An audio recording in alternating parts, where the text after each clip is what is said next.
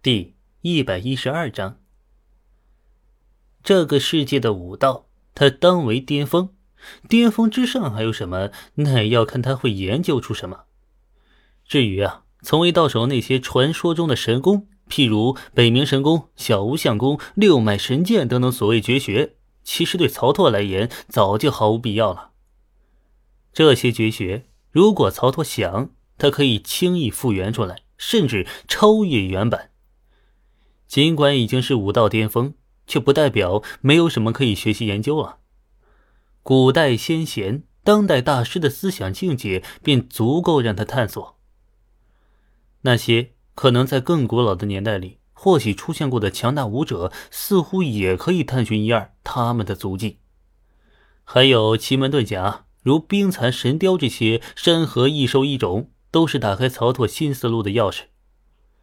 世界。永远不会变得无聊，只要肯探索和深究。伴随着只有竞赛者们才能听到的一声钟鸣，曹操的眼前浮现出了一个大大的方框，而方框里啊，先出现了是一行字儿：“恭喜您位列《神雕侠侣》世界榜首，请问是否公布真名？”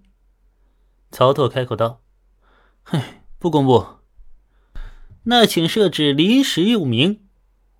对话发生变化，就像有人站在他身边听他说话一般。曹拓直接道：“张三丰，好的，现在为您打开当前世界竞赛榜单。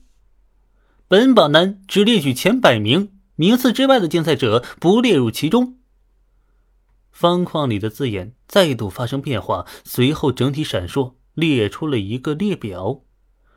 位居第一的便是张三丰三个大字儿，同时还有简短介绍：张三丰，天下第一，武道巅峰，当前世界目前竞赛排名第一，种族分类竞赛排名第一百七十四名，万界总榜排名第五千三百三十二名。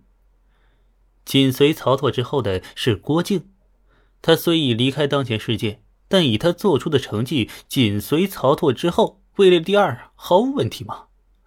或许等到第四、第五时啊，这第二名的位置具体属谁会发生一些变化。只是郭靖除了显示当前世界排名之外，并不显示整体竞赛排名。可能是第二名以及第二名以后的竞赛者都没有这项标注。一百七十四，全球总共有七十多亿人，当前数据可能不准确啊，却不会相差太多。七十多亿人口，也就意味着，即便只是计算人类正在进行的竞赛世界，也多达七百多万个。在这七百多万个世界中，有七百多万个单体世界第一。我能排在第一百七十四，怎么看似乎都已经足以自傲了。但是啊，这怎么够？我要做就要做第一，不仅是人类分类第一，还要做万界总榜第一。原本因为失去对手。而稍稍有些没有干劲儿的曹拓，立刻就燃了起来。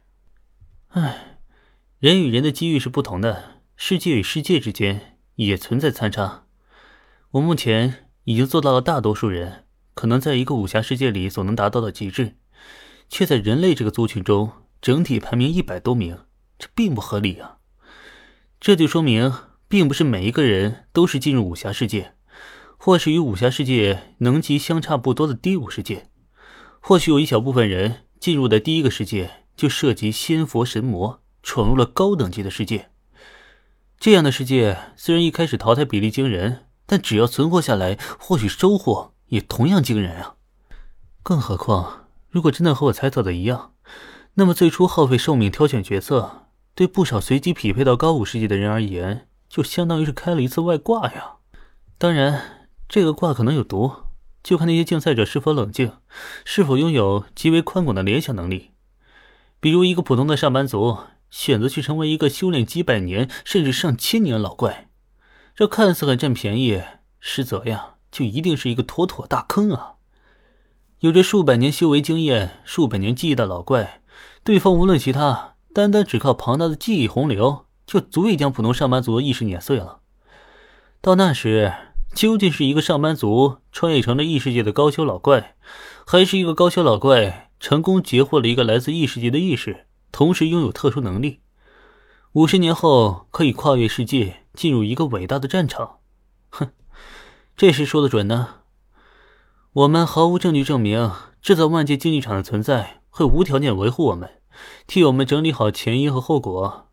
没有地方能证明啊。对他们来说，我们更像是斗兽场的斗兽，只要表演足够精彩，具体上场的是谁，他们可能根本就不在乎。